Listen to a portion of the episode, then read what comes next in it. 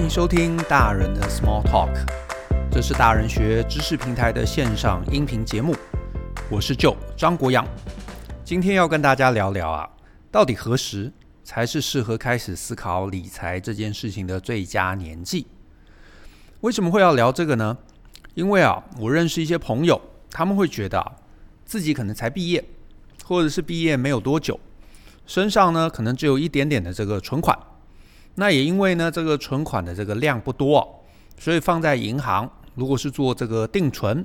那每年呢大概就只有个这个几百块的利息。可是呢，要他们拿到这个什么股市之类的地方，又觉得哇，这整个状况好像很复杂。所以呢，我常常这个听到的一个疑问就是，是不是啊，应该等我之后呢，这个资产多一点之后，我再来考虑理财这件事情呢？不然呢？财富这个累积好像很慢，好像也就失去了这个理财的意义。那我得说啊，这其实是很多人常见的一个盲点。那我自己是学这个专案管理出身的，专案管理这件事情啊，其实是非常重视这个所谓风险排除。那我觉得啊，人生其实很类似，大部分人的这个理财考量啊，虽然都是为了这个被动收入。或者是为了财务自自由啊，财务自由这类这个考量，那我自己其实你知道，小时候也有这样的一个误解，会觉得这个理财当然就是为了赚钱嘛。可是我觉得现在不是，现在这个年纪，我再回头来看啊，我会觉得其实理财啊是为了要来提升我们整个这个对于风险、人生风险思维的一个总提升。那你可能会觉得好奇。提升这个风险思维，我就一个小上班族啊，我到底要考虑什么风险？嗯，我觉得是这样子。无论呢、啊，我们是储蓄也好，或者是理财也好，其实我们最终的目的啊，都是希望能够保留我们人生的这个所谓的自由度，能够生钱，其实是我觉得是做这整个行行动它的一个副作用。就好像你找到一个能够开心投入的一个好工作，或者是把你的这个技能啊好好用在社会上，找到市场，那你就会从这个工作中赚钱。可是呢，这个赚钱其实是你好好把事情做好的一个副作用。啊，换句话说呢，我觉得理财也是一样，理财呢获利其实不应该是最终的目的，保有你的自由度，我觉得其实才是储蓄还有理财它真正。啊，你该思考的一个目的的方向，你知道，因为啊，呃，所谓理财其实就是你的资源嘛，你好好的保护你的资源，能够让你在这个必要的时候啊，可以选，比方说可以买更好的东西啊，可以照顾家人啊，甚至是可以让你保留你可以不做选择的权利。比方说，哎，你在这个公司做的不愉快，对不对？老板叫你选边站，主上面的主管叫你选边站。哎，你有底气，你有资源，你就有选择的权利，你就可以不选择，对不对？你甚至可以从这个地方离开，你可以做你心目中觉得对的事情。换言之，换言之啊，如果你是一个这个呃在意尊严的人，在意自尊的人，在意这个梦想，在意选择的人，那我觉得啊，其实你就得要小心维护你的自由度，让你一直都拥有这个选择的权利。那既然选择的权利这么重，这这么重要，那我会觉得啊，其实在于你的这个人生的早期，越早越好，你能开始去思考怎么样提升自己的这个选择自由度，也就是让你的这个资源能够最有效的利用。我觉得这其实是还蛮重要的一件事情。可是呢，你如果希望一直具备这个所谓选择的权利，而且甚至是希望随着你自己的这个年龄增长，选择的权利也能够不断的增加。那我觉得啊，你在过程中其实就得要小心四个东西，而这四个东西其实是我觉得在理财的过程中，你应该放在获利之前的部分。第一个呢，当然就是要让你自己有能力去面对各类的意外。人生的过程中一定有各类的意外。对不对？如果你手上没有任何这个资源有效的一个规划，那任何的一个意外就可能打乱你的布局，甚至是呢，诶，可能你得要拿出这个钱，甚至是你要这个解除一些长期有利的一些资产的一个配置，去处理短期的一个意外的状况。甚至很多人手上根本没有这个所谓的风险预备金，一旦发生任何的意外啊，呃，这个呃，哪怕只是受了伤，对不对？几个礼拜、几个月不能工作，这可能就对你的这个整个人生造成重大的一个冲击。所以，我觉得理财的第一个目标是希望能够对抗自己这个面对意外的一个呃能力。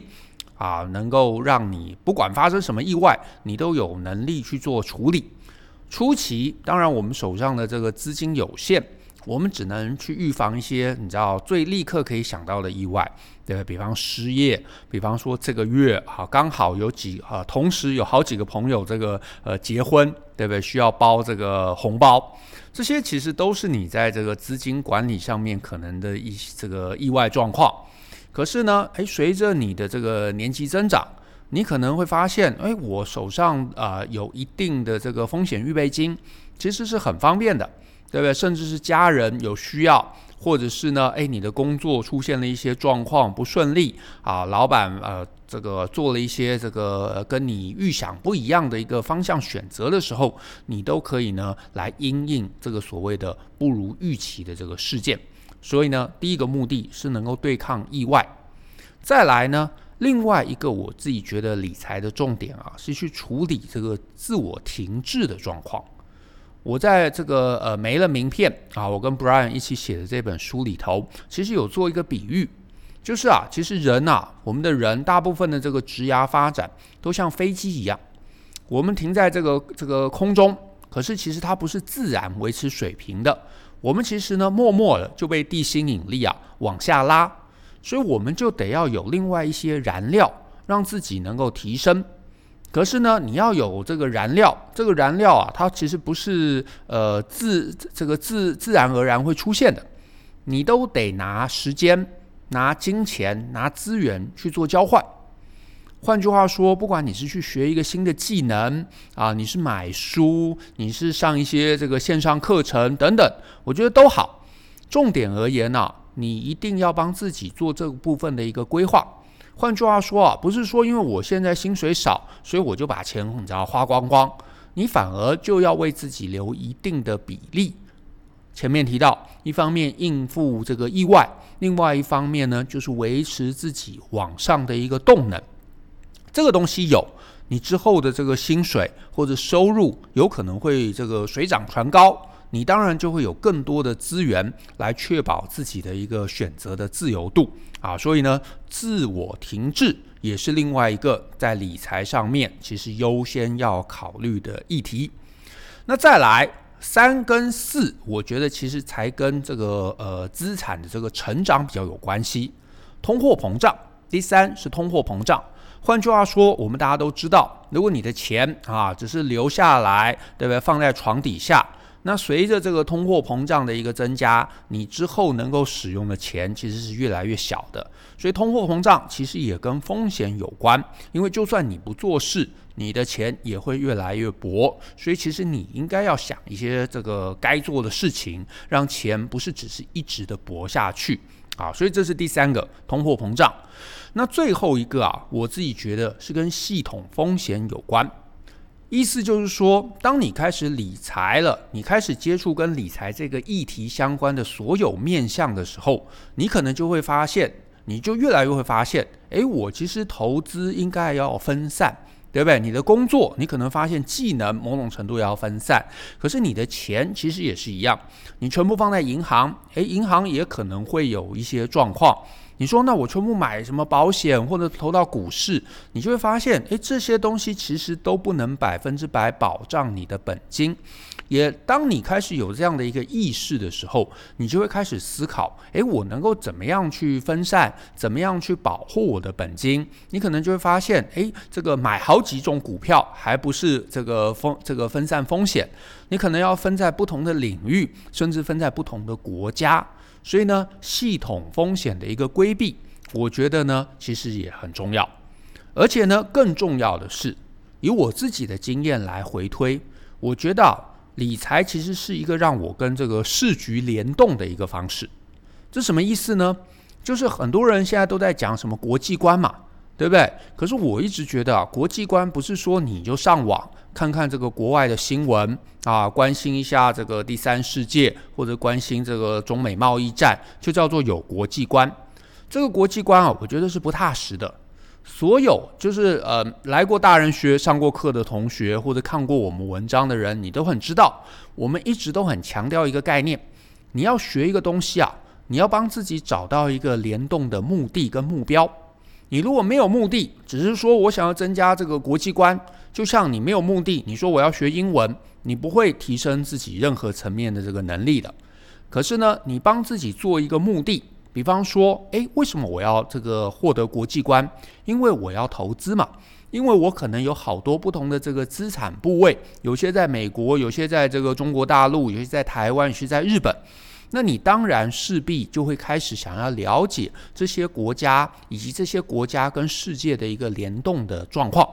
那当你有目的、有想法、有知道你要取得什么样的讯息的时候，这个世界观我觉得才会扎实，而且这个世界观呃帮你建构的一个世界样貌，我觉得才会对你产生这个真正有实质意义的一个注意。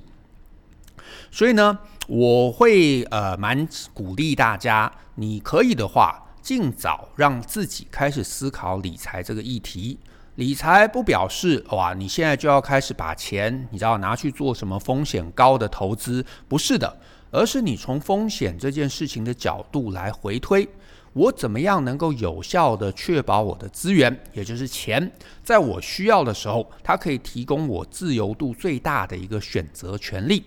如果你从这个角度开始思考，你就会发现，诶，我真的是需要，你知道，风险预备金，让我可以规避意外；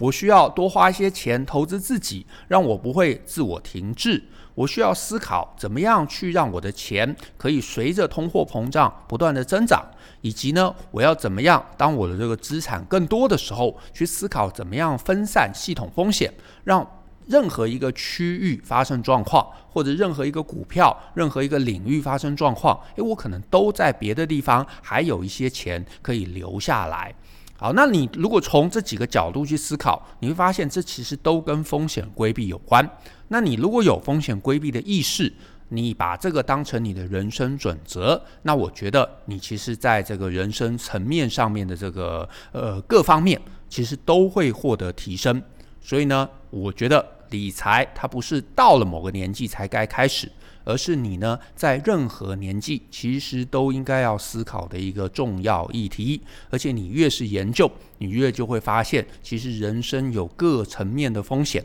都应该要能够规避。而且呢，钱其实在这个很多层面上对我们都能够有所注意啊。那风险思维有，你不会单压一边，不会单压一个选择。那我相信你在各类人生上面的判断能力也会随之提升。